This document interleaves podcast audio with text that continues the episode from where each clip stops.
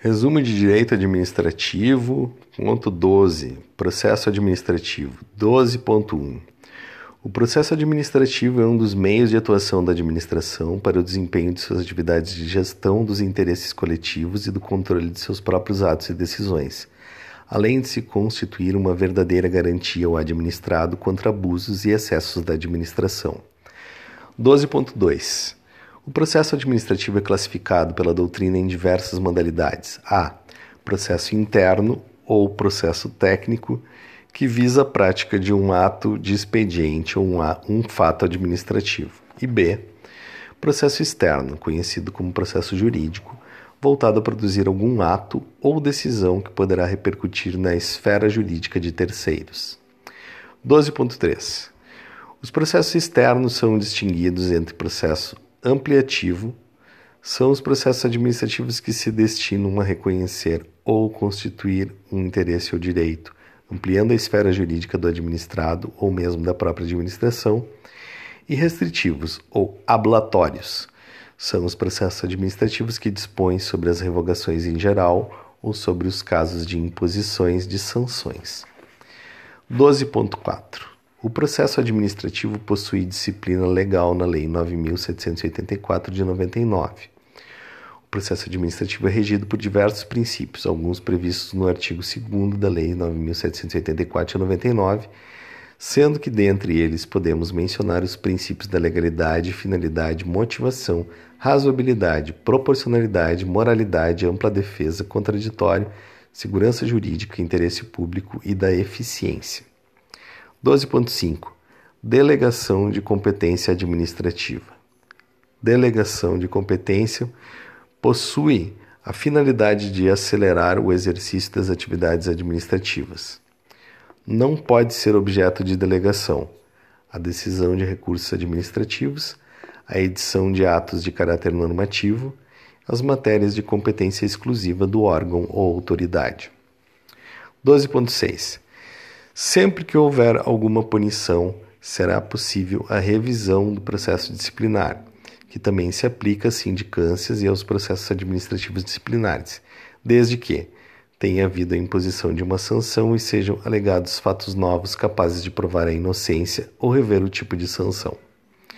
12.7 princípio da ampla defesa nos procedimentos administrativos está expresso no artigo, no artigo 2 parágrafo único, inciso 10 da Lei 9.784 de 99. 13. Controle da administração pública. 13.1. O controle é o mecanismo ou a correção de atos praticados por pessoas que estão exercendo uma função administrativa controle da atividade administrativa possui diversas classificações, mas quanto à extensão do controle, a classificação é a seguinte: controle interno, controle externo e controle externo popular. 13.2 Controle interno é todo aquele que, realizado, que é realizado pela própria entidade ou órgão responsável pela atividade administrativa, ou seja, o controle é exercido no âmbito de sua própria estrutura. 13.3 controle externo é o controle realizado por um órgão estranho à administração responsável pelo ato controlado, criado por lei ou pela própria Constituição destinado a cumprir tal tarefa. 13.4. Controle externo popular é o exercido por qualquer pessoa que, na qualidade de cidadã, poderá discutir a legalidade dos atos administrativos. 13.5. Em razão da autotutela, em regra, todo ato administrativo é revisado por alguém na própria administração pública. 13.6. Em regra, o recurso administrativo possui efeito devolutivo, ou seja, devolve-se a matéria para apreciação da administração pública. 13.7. Para a instalação de uma CPI, são necessários requerimento subscrito por no mínimo um terço dos parlamentares, ou seja, de 27 senadores e ou 171 deputados, indicação precisa de um fato a ser apurado e a indicação de um prazo a ser desenvolvido os trabalhos de investigação. 13.8 Controle da administração pública. Quanto ao órgão administrativo, legislativo, judicial. Quanto ao momento, prévio, concomitante, posterior. Quanto ao aspecto controlado, legalidade e mérito. Quanto à extensão ou amplitude, hierárquico ou finalístico. 13.9 Recurso administrativo. Modalidades. Representação. Notícia de irregularidade apresentada pela própria administração. Reclamação administrativa. Instrumento que se vale o administrado em defesa do reconhecimento de um direito seu ou vise a correção de ilegalidade.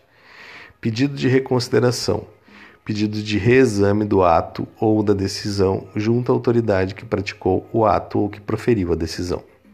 Recurso hierárquico. Recurso hierárquico próprio. Recurso dirigido à autoridade superior do órgão em que o ato foi editado ou proferida a decisão. Recurso hierárquico impróprio é o recurso dirigido à autoridade de outro órgão que não compõe a estrutura hierarquizada daquele que elaborou o ato ou proferiu a decisão. Revisão é pedido de reexame formulado por servidor público com a pretensão de modificar a decisão que lhe foi aplicada em processo disciplinar. 13.10.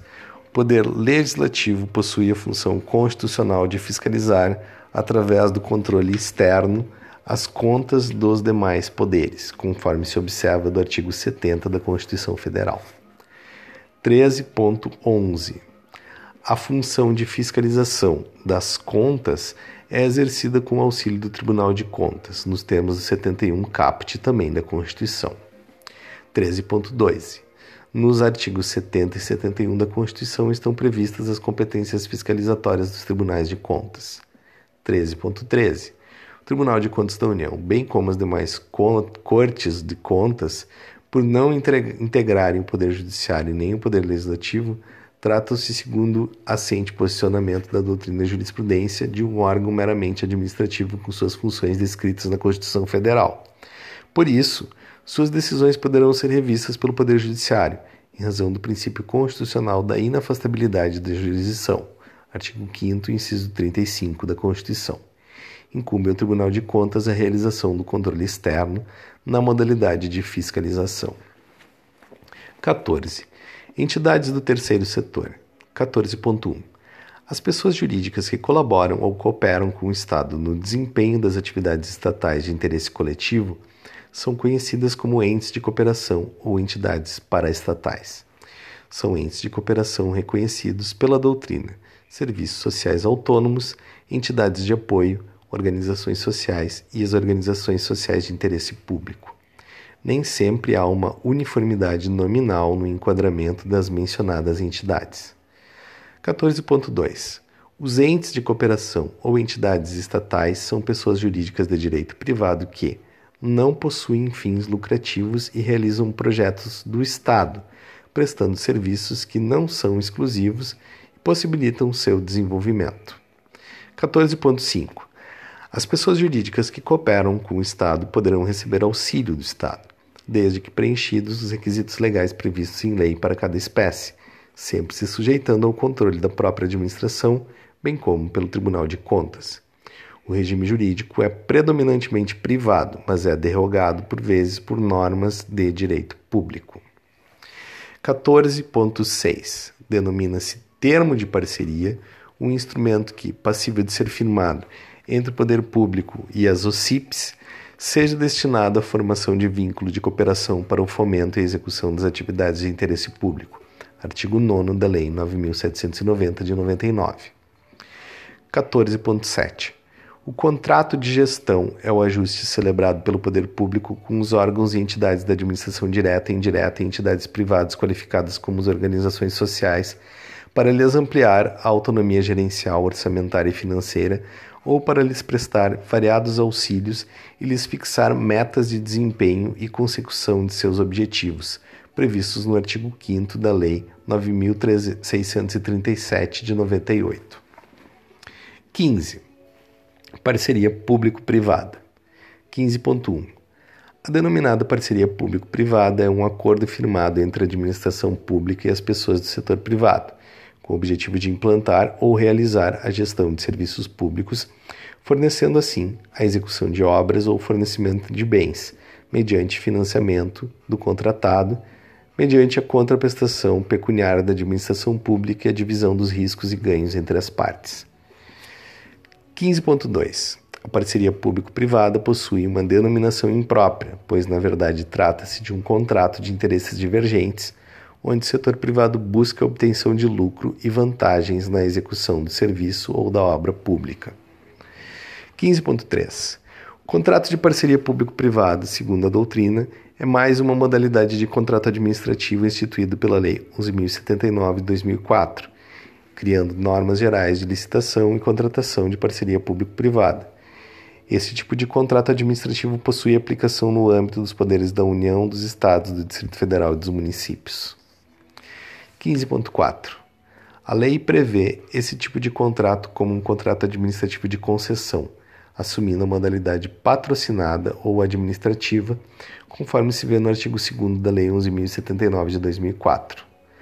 A patrocinada, concessão patrocinada é o contrato de concessão de serviço público ou de obra pública de que trata a Lei 8.987 de 95, quando envolver adicionalmente a tarifa cobrada dos usuários contra a prestação pecuniária do parceiro público ou parceiro privado. E B, administrativa. Concessão administrativa é o contrato de prestação de serviços de que a administração pública seja usuária direta ou indireta, ainda que envolva execução de obra ou fornecimento e instalação de bens.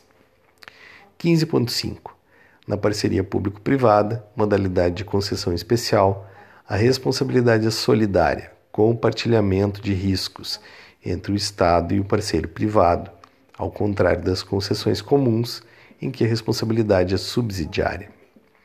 15.6 são características que diferenciam a concessão especial na parceria público-privada das concessões comuns. As concessões especiais não podem ser inferiores a 20 milhões de reais. Os contratos de parceria não podem ser inferior a 5 anos e nem superior a 35.